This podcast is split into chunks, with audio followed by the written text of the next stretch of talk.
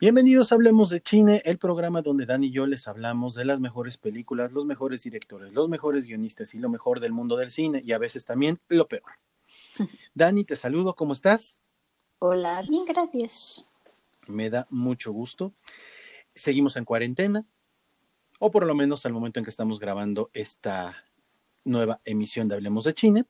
Y vamos a darle un poco de continuidad a esto. La otra vez no nos dio tiempo a hablar de un director que les había dicho que a mí no me gusta, pero hay mucha gente a la que sí le gusta, que es Tim Burton.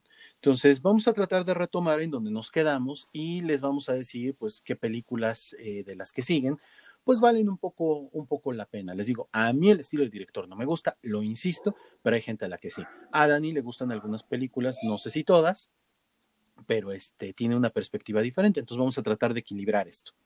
Entonces, comenzamos. Bien.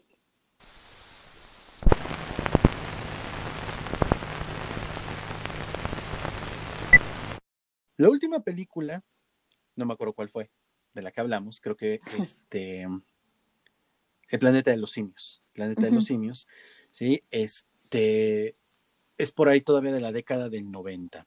Vamos a hablar de la última película que sacó en la década del 90, La leyenda del jinete sin cabeza, Sleepy Hollow. Para los que no la hayan visto, la pueden encontrar en algún servicio de streaming. Principalmente creo que en HBO, porque es una película que, ellos tienen los derechos, si mal no recuerdo. La película cuenta una eh, leyenda, historia tradicional americana conocida como Sleepy Hollow. ¿De qué trata? Es la historia de un jinete que no tiene cabeza, se pone la cabeza de la persona, si mal no recuerdo, que, que, atrape, anda acechando a la gente en un camino, en un pueblito que se llama Sleepy Hollow, si mal no recuerdo, la, la onda es así. Y para no variar, uno de los actores fetiche que aparece en esta película es Johnny Depp.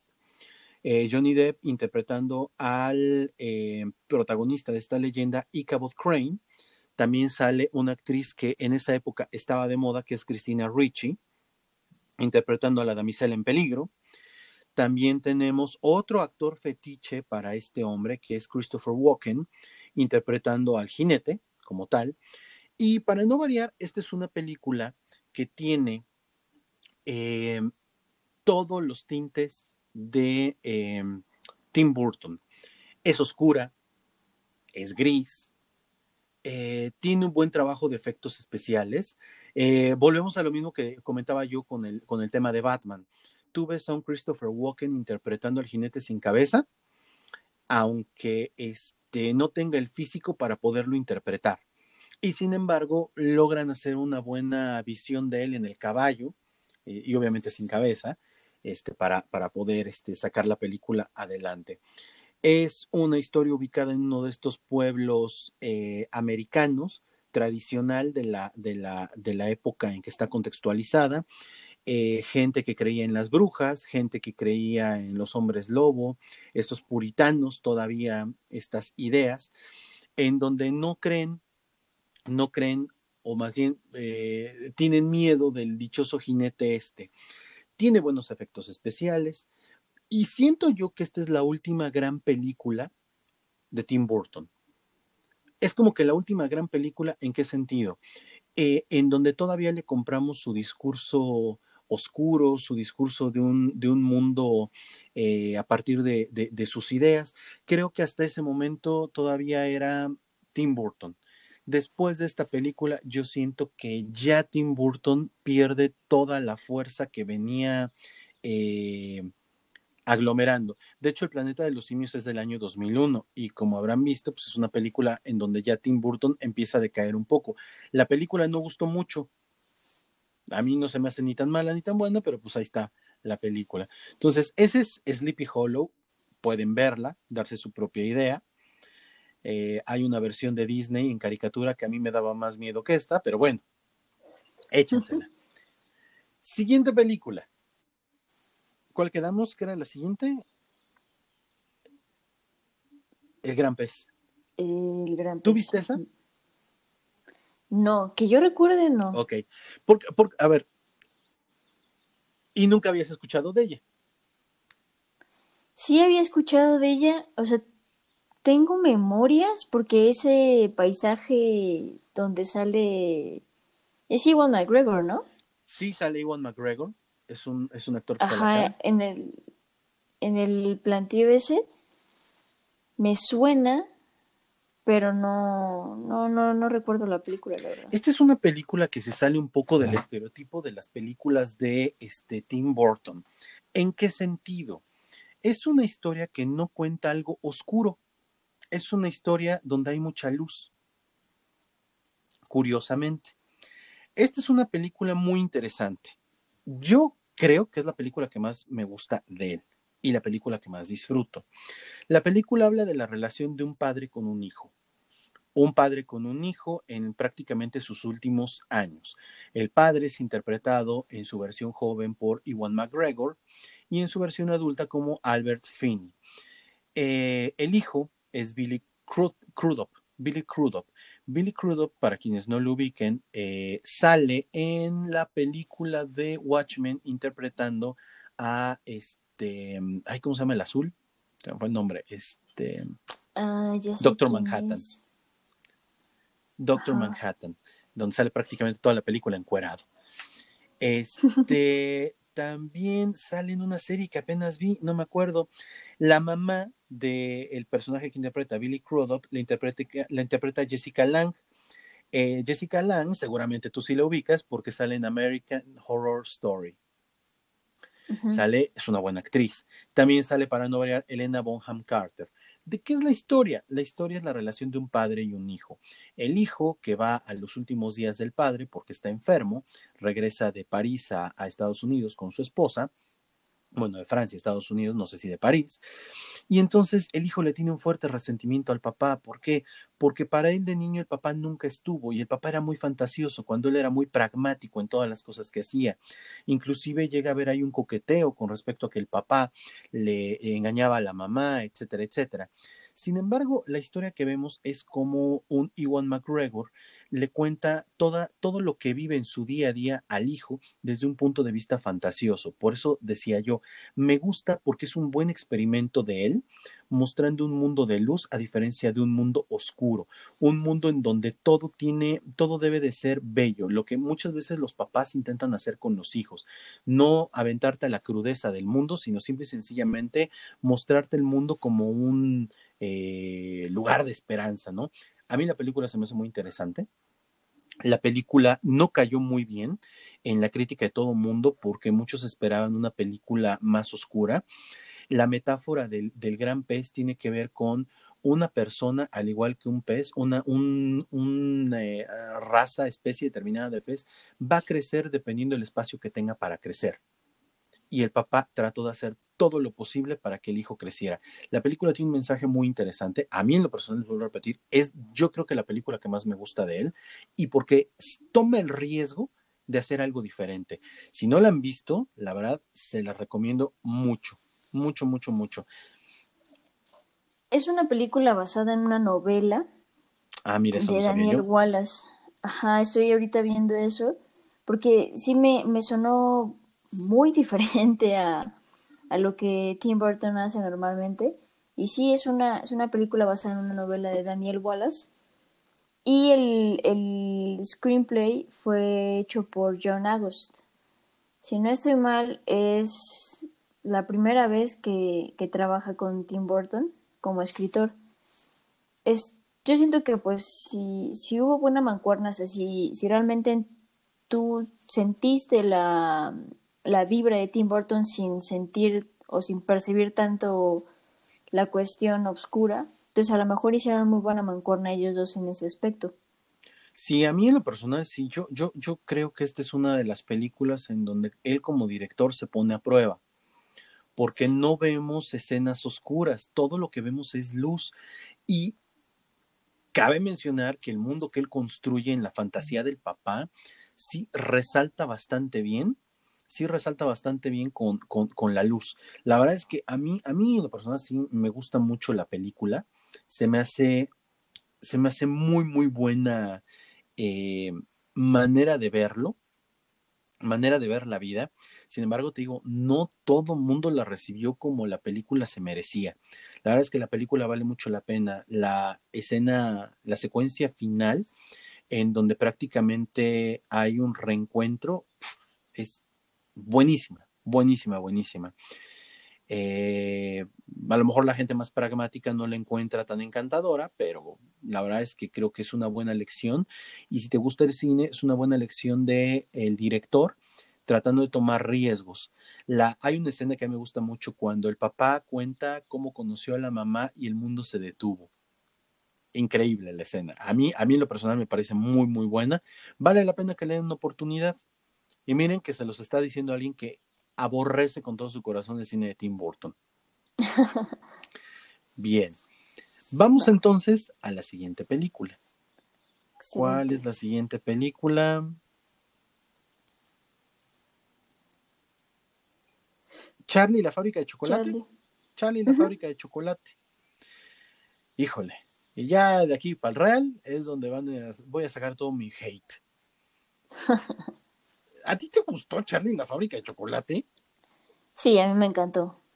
Viene, viene una parte interesante acá. Y es lo que platicamos en el podcast de Hablemos de serie, cuando platicábamos de la película de Daredevil del 2003. Que mucha gente del mundo de, de, los cómics no les gustó la película. Hay algo acá que, que la película de Charlie la fábrica de chocolates tiene y es que yo crecí con ella. O sea, fue una película que yo vi pues no tan morrita, pero pues sí tenía poca edad, ¿no? Entonces ver todo este mundo, ver un Charlie, este, ver, ver esta paleta de colores muy, muy extravagante, ver los umpalumpas, la idea de un boleto dorado, todo ese tipo de cosas, pues sí me generaba este, pues una ilusión. Entonces creces con eso, creces con la nostalgia y creces con la única idea de que o creces con la idea de que es la única película de Charlie y la fábrica de chocolates. Ni siquiera creces con la idea de que hay un libro, de que hay otra película, de, que el contexto también cambia un poquito. Entonces sí me gustó por eso, pero ya después que vas creciendo y conoces la otra película, eh, lees el libro y todo, pues sí entiendes por pues, la molestia de, de, los demás. Sin embargo, pues no, no pierdes como el cariño por, por la película. Yo la verdad, esta película eh, la vi, yo no la disfruté. Ya desde ahí, eh, Johnny Depp ya se me hacía un actor que estaba sobrepoblando la pantalla. Coincide con la época de Piratas del Caribe, que tendríamos que hacer un episodio dedicado a esta franquicia. De, eh, de, los fantasmas del Caribe, no, Piratas del Caribe, Fantasmas del Caribe era un grupo tropicalón de México. Eh, yo con Johnny Depp fue suficiente para mí, ya, ya, ya era demasiado Johnny Depp. Además que en esta película yo sigo viendo una pésima interpretación. Yo no veo una actuación, lo siento hasta ridículo a él, comparativamente, y se tiene que hacer el comparativo, con la película de la década del 70, con uno de los comediantes más emblemáticos de la historia del cine americano. La verdad es que deja mucho, mucho que desear. Eh, la actuación del niño de Freddie Highmore, del que ya habíamos hablado en otro programa cuando hablamos de The Good Doctor, en Hablemos de Series, ojalá y se puedan echar ese programa, eh, me parece, me parece que es una buena actuación. Este chavo, aún de niño, te daba buenas actuaciones, creíbles. Creo que el niño siempre ha entendido los papeles que ha interpretado y ahora que es adulto, pues digo, no es mi hit, pero bueno, ahí va. Eh, vuelve a aparecer Elena Bonham Carter, que bueno, pareciera ser que era la única manera en que pudiera aparecer en una película, cuando es una actriz bastante talentosa. Eh, aparecen los Zumpalumpas, interpretados por Deep Roy, eh, un actor con esta condición de eh, enanismo, si es la manera correcta de decirle, si no, una disculpa. Es una película con mucha música. Es una película que se me hace súper creepy independientemente de la película de los 70 también se me hace súper creepy. Este, pero bueno, pues hay gente a la que le gusta, ¿no? Este, pues muy respetable. Pero yo siento que esta no es una buena película de, Tim Burton. En general, la crítica no la recibió eh, nada bien. Y pues bueno, o sea, cuando uno ve el producto final, pues yo le echo mucho la culpa a Johnny Depp que Johnny Depp no supo estar a la altura de un proyecto que ya había entregado eh, una película bastante buena en la década del, del 70-80, sí, era 70 creo. Creo que sí. Sí, en esta ocasión, este, como en la película anterior, también se trabajó con John August, eh, la segunda ocasión que, que trabaja con él para el, el guion. Fíjate que, pues es que te digo, tengo mis, mis reservas en ese aspecto, ¿no? Yo crecí con esta película y con la idea de que, de que solamente era uno, ¿no? E incluso llegué a pensar que, que, a Tim Burton se le había ocurrido esta idea, ¿no? Yo, ¿no? yo no sabía que era un libro ni nada por el estilo. Entonces, pues es muy complicado quitarme la idea de, de que es como la primera película. Sin embargo, sí creo que hay una diferencia abismal entre las actuaciones entre, entre Johnny Depp y las actuaciones del, del comediante de, de aquella película. Creo que esta es de las películas donde Johnny Depp está decayendo. No sé si por, por algún problema, ya ves que tuvo algunos problemas ahí personales dentro de su carrera. Oye, no sé si ya se lo madreaba la esposa en ese entonces. Qué grosero. Este, no, creo que todavía no estaba con, con Amber no, Heard. no, no, no, eso fue después. Pero sí ya, ajá, ya tenía como ahí unas situaciones con, con su carrera, pero ya, como tú decías, estaba abarrotando todas las películas, o sea, todo el mundo lo, lo quería en, su, en sus películas, pero creo que trae algo, o sea, la, la paleta de colores yo creo que es lo más rescatable de esto. Sí, de porque de hecho, de hecho toda la película, la verdad prácticamente de dulces y una fábrica, o sea, pues, debe de haber, debe de haber esa, esa connotación de, de color. A mí lo que no me gusta es la, la, sobreactuación que tiene toda la película, porque toda la película está hiper sobreactuada. Una uh -huh. cosa es que sea para niños y otra cosa muy diferente, siento yo, es que esté sobreactuada y mal. Pero sí creo que algo rescatable son los colores, porque tampoco las tomas. O sea, yo no recuerdo algo que tú dijeras, wow, qué buena secuencia, wow, qué buenas tomas, wow. O sea, creo que más bien es el rollo este de, de, de lo que intentaron experimentar con los, con, con, el color, que es lo que te decía yo, resalta también de las otras, de la película anterior que hablamos de Gran Pez, en donde acá resalta el color, en la otra la iluminación. Y fíjate que acá también siento que resaltan los efectos. O sea, trabajaron bien con muchos efectos que evidentemente pues no vas en un barco en un río de chocolate, ¿no? O sea, hay que también nombrar que, que hay muchos efectos visuales que lo trabajaron bastante bien, que lo supieron manejar que son creíbles a mi gusto, pero pues que no son suficientes para sostener una película. Sí, la verdad es que es una película que, que sí deja, deja mucho que desear. Es una película que, como bien mencionas, depende mucho cómo, cuándo la hayas visto. Eh, si tú creciste con ella, pues está bien, ¿no? Que, que, que le tengas cierto cariño, cierto aprecio. Es como yo con Rocky, yo crecí con Rocky.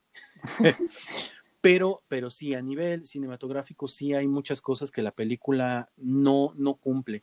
Y bueno, es ir viendo prácticamente película a película la decadencia del director. Vamos a la que sigue. El cadáver de la novia. Y aquí es donde yo te voy a decir que tuvo un momento de lucidez tal vez. Ok. Cabe mencionar, nada más quiero aclarar esto, que igual a estas alturas varios van a estar diciendo, oye, ¿y dónde está este, cómo se llama la de A Nightmare Before Christmas? Ah, sí, este... En español, ¿cómo le pusieron? Jack, este... no, ¿sí era Jack? Ajá, eh... la película del personaje este de Jack, el, el cadáver, el, el esqueleto. Eh, es A Nightmare Before Christmas, en español la verdad no recuerdo cómo le pusieron. Muchos dirán, oye, no la mencionaron, es que ese es un error típico. Él no es director, él es productor. Uh -huh. Y nosotros estamos hablando en este momento de eh, películas en las que él fue director. Nadie le quita el mérito a la película de Nightmare Before Christmas y la visión que él pudo haber llegado a tener, pero él no es director. De la que sí es director es El cadáver de la novia. Y entonces, a ver, a ver, tú dime, ¿qué tiene esta película? ¿Cuál fue ese momento de lucidez? Yo siento que está bien escrita. Tiene una historia sencilla, con un buen mensaje, tiene un stop motion barbarísimo, tiene un manejo de iluminación muy bueno. Creo que también está bien musicalizado. Aquí trabaja eh, de la mano de Danny Elfman que uh -huh. también tiene, participa como voz en algunos personajes. ese tinte azul que maneja en toda la, en toda la película, salvo en el mundo de los muertos, creo que es, es significativo. O sea, siento, siento que la película estuvo bien pensada en esta ocasión. No fue un proyecto que se lo enjaretaron, no fue un proyecto que tuvo que sacar, no fue un proyecto que a lo mejor se le ocurrió de un día para otro. Siento que este proyecto realmente fue trabajado y no sé, como que realmente tuvo ahí un momento pues de aprecio hacia la película. Se nota completamente su, su estilo, o sea, ves la pantalla y dices, por supuesto, trabaja con los, con los personajes que siempre había trabajado, con Johnny Depp, con, el, eh, con Elena Boham Carter, trabaja con Emily Watson, o sea, tiene, tiene grandes, eh, tiene un buen cast y siento que es muy completa la, la película, a mi gusto. Sí, es una, es una buena animación. Es una buena animación, eso no lo voy a, no lo voy a negar. La historia, a mí, a mí en lo personal, la historia se me hace muy sencilla. No, no tiene, yo siento que no tiene grandes cosas. Creo que no se la complicó. Creo que es un proyecto bien trabajado, bien cuidado, hay un buen trabajo de voces. Eh, no veo a Johnny Depp, eso me ayuda muchísimo a aceptar mucho mejor la película. Vale la pena también verla en idioma original que es el idioma inglés, y después verla este, en, idioma español, porque también se hace un muy buen trabajo de voces este, con los personajes. Pero siento yo que esta es una película muy, muy de la anécdota a diferencia de la película de Jack, que es una película con un nivel de profundidad en la historia más fuerte, yo la siento muy en la anécdota, pero es una buena película que tiene cosas rescatables en cuanto a la animación. Lo que mencionas es una película muy de su toque, muy de su estilo, que si te das cuenta ya para esta época, ya su fórmula empieza a estar desgastada. Y es, ah, hay una película de Tim Burton, ah, va a estar oscura. Ah, va a haber personajes, este, va a haber personajes sumamente locos va a haber personajes. Ya me vinieron a aventar a Pepe. No, se está quieto allá afuera el buen Pepe. Para los que no los conozcan, Pepe es el Shih Tzu, mi Shih Tzu chiquito. Este eh, es una película en donde, vuelvo a repetir, la fórmula ya se desgastó. Ya hay mucha gente que está esperando ver algo diferente. Inclusive hasta con los actores. Elena Bonham Carter apareció ya hace algunos años en Fight Club entonces uno está esperando pues ver a Elena Bonham Carter en un papel un poco más fuerte, más rudo, un papel que le represente algo más. Aquí la vemos impostando la voz de la, de la novia, si mal no recuerdo, es de Corpse Bride. Este, pero bueno, o sea, es una, es una película de Tim Burton que vale mucho la pena que la pueden ver. Es una película que también la puedes ver con tus hijos, porque esa es una película muy bien trabajada para niños.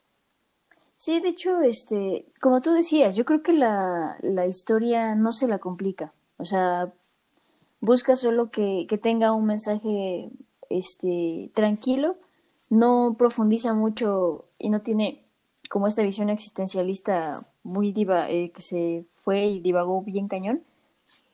Y es, yo creo que es lo que me gusta, que, que no trató de como de impresionar a nadie, tal vez. Sí, es como esos, es como esos proyectos que dice, ya lo quiero hacer, tiene rato que lo tengo aquí atorado y lo quiero hacer. O sea, o sea, sí, como que tenía la idea y dijo, ah, pues me gusta y la dejó fluir, ¿sabes? O sea, no, no quiso como imponerle ningún mensaje muy filosófico ni nada. Y tampoco fue algo que, que el, la distribuidora o algo así le impuso, porque a veces se nota completamente, ¿no? Vamos a hablar de una película de él que se notó cañón, que, que le impusieron.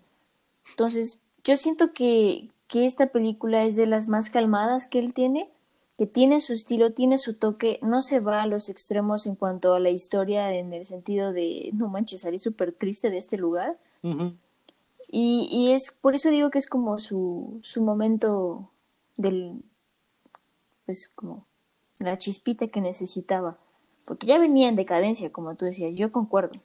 Es que es eso, o sea, es de estos directores que ya se casó tanto con su estilo y le cuesta un poco de trabajo arriesgarse con proyectos un poco diferentes.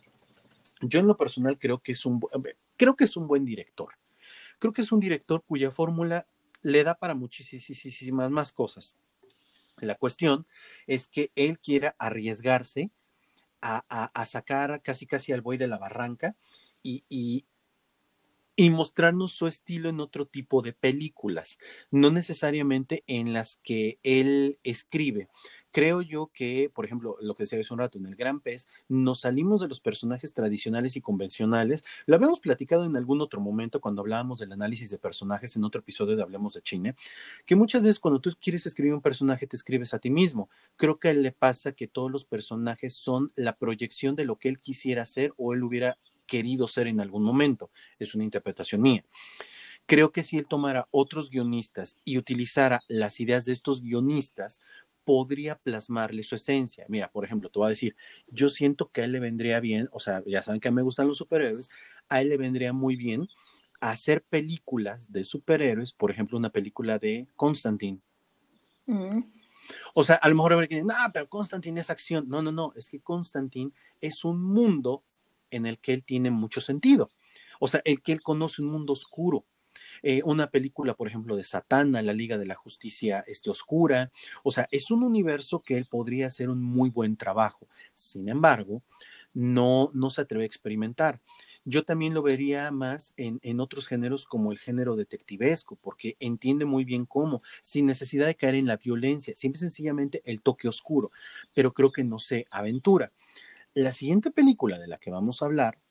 un, un, comentario para, para ese para eso. Es que sí, por ejemplo, eh, lo vemos mucho con Guillermo del Toro también. Él tiene un estilo y todos lo entendemos. Él vive para sus monstruos, pero en sus producciones percibimos historias diferentes y mensajes diferentes. Siempre estamos al pendiente de, alguna cuestión para, eh, por el estilo. Yo no soy fan del cine de Guillermo del Toro, pero reconozco sus historias y la manera en la que escribe y la manera en la que es el director que es y a dónde ha llegado por eso mismo. Sí, e, eso, eso que mencionas, Guillermo del Toro y él comparten algo, tienen su propio estilo. Sin embargo, su propio estilo te permite, o, les o a él por lo menos le ha permitido, experimentar en otras cosas. Lo hemos visto en, este, en la de Titanes, ¿cómo se llama? Este, ah, la de Pacific Rim, Pacific Rim. Lo vimos en Pacific Rim haciendo un muy buen trabajo, una muy buena entrega, manga. Es que también le gusta así, pero se, atrevió a experimentar algo diferente. Lo vimos en su película de la del agua. A mí no me gustó, pero es una buena película, sus monstruos. Lo vimos también en su primer película, su ópera prima, la de Cronos. Cronos es un peliculón. De hecho, tendríamos que hablar en algún momento de él. Para mí es el mejor director mexicano después de Cuarón. Sí, definitivamente. Hay, hay dos vertientes, ¿no? En este aspecto. Tim Burton puede, puede continuar su carrera eh, siguiendo esa línea, como Woody Allen siempre lo ha hecho, haciéndose, escribiéndose a sí mismo, este, y no retándose como a salirse de esa zona de confort, o puede retarse y puede escribirse a sí mismo en diferentes circunstancias, como lo ha hecho Guillermo del Toro, porque al final, lo comentamos en ese capítulo, siempre vamos a escribir de lo que sabemos y lo que hemos vivido. O sea, como escritor siempre va a ser así, entonces, pues bueno, o sea, tiene de esos dos vertientes Tim Burton. Sí, la verdad es que la verdad es que Tim Burton es un director y a mí me puede caer muy gordo su cine, pero creo que debería experimentar un poquito más. ¿Qué pasa ahora? Viene la siguiente película y ahora sí, la siguiente película de verdad no hay cómo defenderla. Alicia en el País de las Maravillas. Dios mío, qué carajos vi. No, no, no, no, no, de, de, de verdad, a ver, yo voy, voy a abrir esto con un comentario. A mí me choca me purga, me patea, me revienta, me encabrona y me emputa. Cuando una persona te habla de algo que no conoce, no ha leído, no ha visto y, y también no ha entendido, porque también es importante entender de lo que uno habla. Hay gente que dice, wow, es que Alicia en el País de las Maravillas, uf, no, o sea, súper loco, y te dice, el sinsentido, y dices, a ver, güey, el sinsentido tiene un sentido. Alicia en el País de las Maravillas, Alicia a través del espejo y La Casa del Snark, que son tres obras de un mismo autor, Lewis Carroll, son historias que hablan del punto de vista de los sueños. Y para poder armar esa historia, tuvo que partir de un universo que no conocemos. Hay quien dice, ah, es una historia de un, de un pedófilo, ¿no? Porque Alicia, pues sí, igual y sí, estaba enamorado de Alicia, che güey loco, ¿no? Las fotografías son, están consideradas como las fotografías del primer pedófilo de la historia, ¿no? Así ya conocido. Pero, pero me parece que el mundo de Alicia en el País de las Maravillas es un mundo que debes de entender y creo que el mejor director para hacer esto hubiera sido Christopher Nolan, más que él. Le dan la película y yo lo único que vi fue un mundo locochón, oscuro y con color, personajes deformes, hiper sobreactuados y que la película no respete nada la esencia de, ok, es una adaptación, pero el que sea una adaptación no quiere decir que no respetes la esencia de lo que estamos viendo o de lo que conocemos de Alicia en el País de las Maravillas. Yo prefiero mil veces la película de Disney. Respeta muchísimo más. Y fíjate que es curioso que menciones que lo de la película de Disney, porque quien ayudó a escribir la película se ha encargado de escribir La Bella y la Bestia de 1991, El Rey León del 94, La Bella y la Bestia del, del 2017, Maléfica del, del 2014. O sea, no es ninguna improvisada la persona, se llama Linda Wolverton. O sea, me parece increíble que, que, pues sí, o sea, teniendo a una persona que se ha dedicado tanto tiempo a pues a escribir a, para Disney, esta película también fue para Disney, pero de todos modos, teniendo esta línea de Disney, nos vayamos con una, una presentación tan extraña de Alicia. ¿Sabes, qué pasa? Creo yo que muchas veces ella escribe, bueno, es, es una escritora de animación y que no es lo mismo escribir animación que escribir un guion live action. Creo yo que eso va mucho por ahí. En el guion de animación tienes muchas cuestiones que puedes sacar literalmente con un dibujo, con un, eh, una animación 3D. Acá no, porque una, se nota. Dos, eh, no todos los actores van a poder hacerlo, histriónicamente hablando, a, a, únicamente impostar la voz. Creo que eso afecta mucho, mucho todo, todo esto. Creo yo que, que, que Johnny Depp da una de sus peores actuaciones en la historia. Y creo que uno de los ganchos para jalar a la película era, ah, va a estar Johnny Depp, ese sombrero loco, güey, va a estar loquísimo. Pues es que en el sombrero loco, o sea, sí está loco, pero no es idiota. Y esta interpretación es de un idiota, en pocas palabras. Para los que se ofendan, busquen la definición de idiota. Eh, la actriz esta, Mia Wasikowska, Wasikowska, no sé cómo se pronuncie, la verdad es súper gris. O sea, miren, yo pensaba que la chica de Crepúsculo era mala actriz. Y sigo pensando que es pésima actriz. Este, o sea, siempre nada más su, pues, su actuación es morderse el labio y poner cara de pervertidona, ¿no? De perversa. Ya, se acabó esa su actuación. Pero la actuación de esta, Dios mío, o sea, no por favor, o sea, ¿en dónde aprendió a actuar? O sea, de verdad, fuera de broma, es malísima. Elena Bonham Carter ¿qué onda con su actuación eh, como la reina? En, en, en eh, toda deforme, o sea, no, perdón, pero yo no sé quién diseñó los personajes, ¿cómo, cómo se les pudo ocurrir que esto era, que esto iba a pegar? Es más, ponte a pensar, hoy vamos a llevar a los niños a la, a la película, y ya llévaselo, ponle no a los niños de 5 años, niños de 10, 12 años, güey, si sales con cara como de, está como medio creepy, este, yo no los hubiera llevado, definitivamente. Lo peor del caso es que tuvo segunda parte, ya no dirigida por él. Hubo una segunda parte, sí. se le pudo haber ocurrido? Es cierto. Pues la verdad es que yo soy muy gris con esta película. Nunca he sido fanática de Alice en el País de las Maravillas, la verdad. Me viene y me va la historia. Este, pero cuando la vi sí me sorprendió un poco, me gustó los efectos, me gustó el mundo que crea. Ah, pero sí, concuerdo con, con, lo que dices de Johnny Depp. Su actuación no, no me agradó mucho, llegó un punto en que ya me desesperaba. Pero, pues de hecho la película tampoco tiene muy buena, pues muy buen recibimiento por de la crítica, ¿no? Tiene, por ejemplo, aquí en IMDB tiene 6.4. Está muy, muy mal calificada. Bueno, y si esta película está mal calificada, su última película, ¿qué me dices? Vamos con otra película antes de llegar a esa. Eh, Sombras Tenebrosas, ¿era Sombras Tenebrosas la que tenemos planeada? Ah, sí. Sale. Empiézale tú tantito. Pues mira, yo lo fui a ver con mis reservas, porque yo no sabía qué era lo que iba a ver pero terminé viendo una comedia. Es muy raro ver una comedia eh, por parte de Tim Burton de esta manera. vemos otra vez a Johnny Depp, eh, vemos a Eva Green, que me sorprendió un poquito ver a Eva Green con, con Tim Burton. Y pues trata de este cuate que es como un vampiro, que de repente resurge en un mundo más moderno y empieza como a adaptarse a esta familia y empieza como a interactuar con ellos y todo. No sé cómo le fue en taquilla, la verdad ahorita vamos a revisarlo, porque eh, la verdad es que tuvo mucha publicidad y todo, pero viendo la película es de esas que dices, güey, ¿por qué, ¿por qué entra al cine? Tuvo un, este, un presupuesto de 150 mil dólares aproximadamente y pues sí, recaudó casi el doble de, de lo que invirtió. Sí, más o menos este, recaudó el doble a nivel mundial de lo que invirtió la película. Pero no sé, las actuaciones se me hicieron muy sosas, la comedia también muy sosa.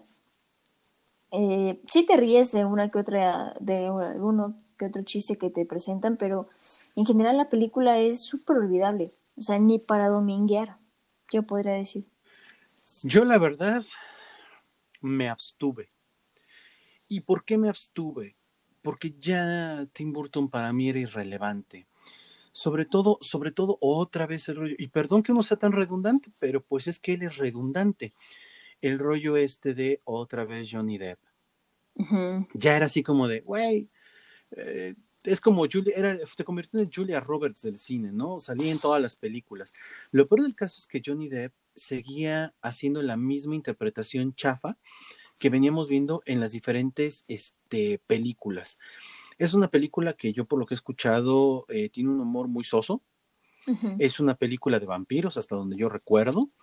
Es una película eh, con una historia bastante convencional, bastante sencilla, en donde trata, donde trata de, de, acercar a una nueva generación a su tipo de cine con el claroscuro, las terminaciones en pico, lo gótico, pero definitivamente ya no tiene la magia. Es una película muy sosa. Entonces, yo, yo pienso que ya aquí, ya aquí eh, trataron como de, de, venderla con buenos actores, ¿no? O sea, Johnny Depp, Michelle Pfeiffer, otra vez Elena Bonham Carter, esta chica Chloe Grace Moretz, que es así como que un fetiche para muchas. Este, pero pues más allá de eso, no hay, no hay algo más. Inclusive hay una aparición de Alice Cooper. O sea, güey, ya cuando Alice Cooper se prostituye para sacar estas cosas, o sea, ya es así como de, güey. En fin, sí, no, la verdad, esta es una película totalmente olvidable, totalmente olvidable. De ahí, de ahí Johnny Depp tiene eh, otras películas eh, innombrables. Tiene hasta una versión eh, de Mary Poppins, Miss Peregrine y los niños peculiares.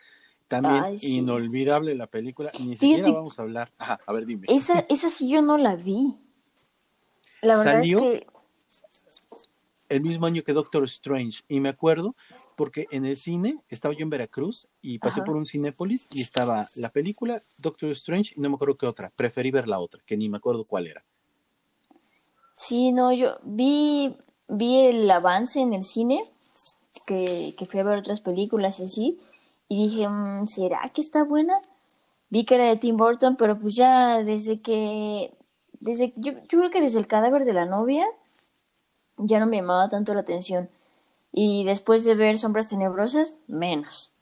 Entonces, como que este dije, ¿para qué? Si algún día llega a Netflix o algo así, pues la veo. Pero pues ni sé si llegó a Netflix, la verdad. O sea, no, no le he prestado no atención. No, ni yo. Yo no, yo no sé si, si llegó o no. Sí, no, ya de ahí la carrera de Tim Burton vino a pique. Y de repente, el año pasado, bueno, no el año pasado, en el 2017, nos dan la nota casi a final del año vienen muchas películas de Disney que van a hacer un remake. Y entonces nos dicen que una de las películas, porque parecía ser que Disney está sacando estas películas en el orden en que estrenaron las películas en el cine originalmente, las animaciones. Dicen, viene Dumbo. ¿Y qué creen? Ya tenemos director. Y dicen Tim Burton. Entonces, de inmediato dices, güey, Tim Burton, ¿qué puede salir mal? O sea, es una película por encargo, es una película que va a estar súper cuidada. Quiero ver la escena de los elefantes rosas, este, cuando Dumbo se emborracha. O sea, va a estar muy chido. No sé, yo decía en ese momento, no sé cómo vaya a estar la parte melosa con lo de la mamá. Y de repente nos traen la película. ¿Tú la fuiste a ver al cine? Sí, cállate, sí. Yo, yo la fui a ver al cine. Yo me acuerdo que fue, fue una cita con, con una novia, bueno, una exnovia que en ese entonces andaba. Y íbamos bien emocionadas porque ella también era, era fan de Tim Burton. Bueno, es creo. Y pues ya ahí estábamos bien emocionadas porque íbamos a ver Dumbo, que no sé qué, ¿no? Palomitas y bla, bla.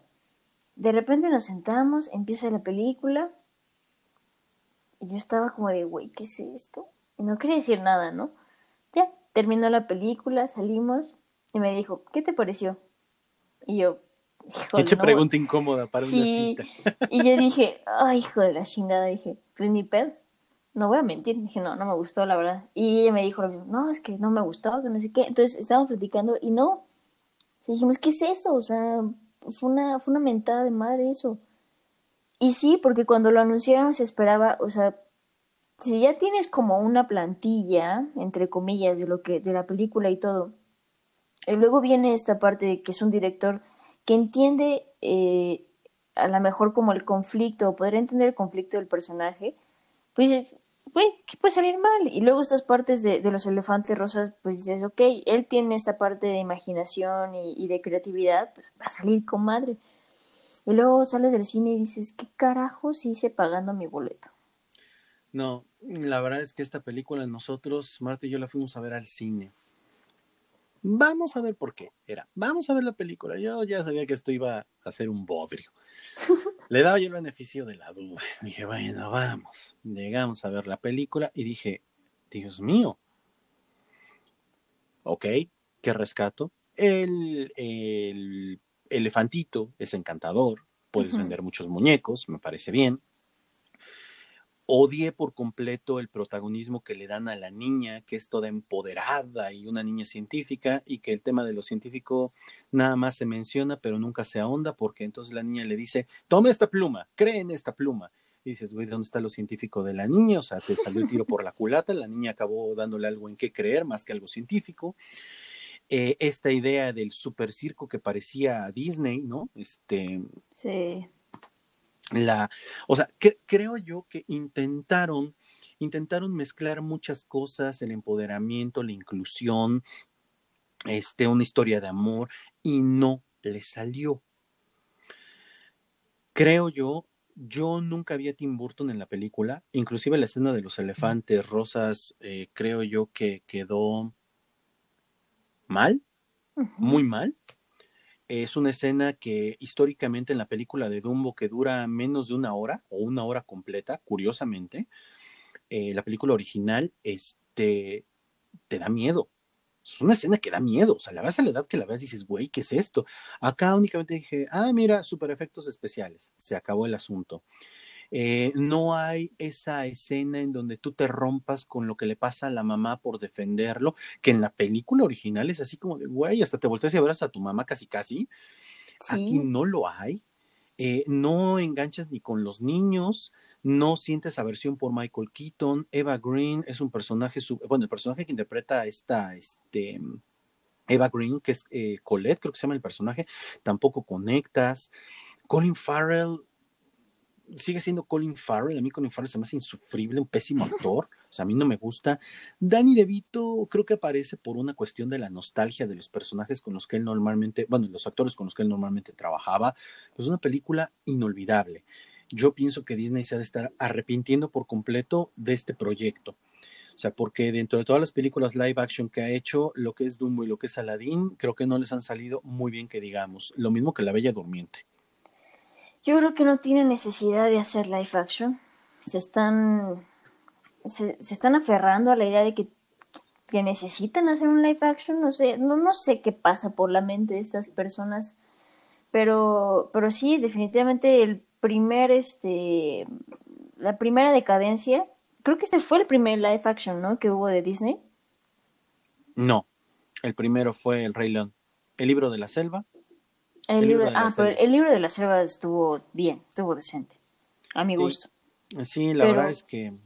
Pero este fue el fracaso más fuerte y duro yo creo que pudo tener Disney en los live action, la verdad. Sí, la verdad es que no, no, no es, no es una película nada recomendable. Inclusive hasta para un niño, hasta para un niño yo siento que es un, un insulto a su inteligencia. Pero bueno. Normalmente decimos que, que, las vean, ¿no? Que, que juzguen y todo, pero la verdad es que... No, no, vale la pena. no, no, no, vale. No, la verdad es que Tim Burton tiene otras películas hasta antes del año 2000 que valen más la pena que estas. Y no es porque me guste el cine de superhéroes, pero creo que las de Batman valen la pena. Este, yo les recomendaba, esa es un poquito después del 2000, que es la del Gran Pez, pero en realidad Tim Burton ha ido perdiendo este brillo y ahora que ya no tiene Elena Bonham Carter junto a él, pues creo que peor. Creo que peor porque ahora ni siquiera sabe elegir los proyectos. Entonces, sí, la verdad es que Tim Burton era una de estas promesas. Esperamos, porque es un director que creo que puede dar mucho, eh, siempre y cuando tome riesgos necesarios en su carrera, pero pues es un director que se ha ido apagando, se ha ido apagando y en algún momento va a dejar de ser relevante, de que puede vivir de sus éxitos pasados, por supuesto que lo puede hacer, pero es un director irrelevante en este momento. Ojalá y hagamos un programa futuramente en donde digamos, esta película de Tim Burton, ¡pum! se volvió su obra maestra, porque además es eso, así como hemos hablado de otros directores y hemos dicho, esta es su película como que tal, o tiene dos o tres, con él pasa que no, están al mismo nivel todas, no hay una película que tú digas, wow, esta es la mejor película de Tim Burton. Sí, es cierto. Por ejemplo, Christopher Nolan, todo lo que hace es una obra maestra. Claro, pero a mí, por ejemplo, de mí es Christopher Nolan, Inception. Sí me gustan las de Batman, pero para mí es Inception. Pero hay una película que tú le recomiendas a alguien. Acá es así como de, híjole, pues, ¿qué te recomiendo? Todas están al mismo nivel, ¿no? O sea, al mismo nivel, no sé si de buenas, de malas, y, hablamos también de las películas malas. Y miren que nos brincamos varias. Sí. Varias. sí, tiene muchas. Habrá por ahí quien diga, oye, les faltó Marcianos al ataque. Sí, nos faltó Marcianos al ataque porque la verdad no me acuerdo bien de qué trata. De hecho, lo voy a comprar porque en Apple anda en 39 varitos. Me acuerdo que es una buena película, es un remake de otra película este, de Marcianos al ataque, nada más que está con un toque de comedia y sarcasmo y violencia muy fuerte. O sea, muy fuerte entrecomillado, ¿no? Este, y en algún momento hablaremos de porque creo que esa es como que de sus mejores películas.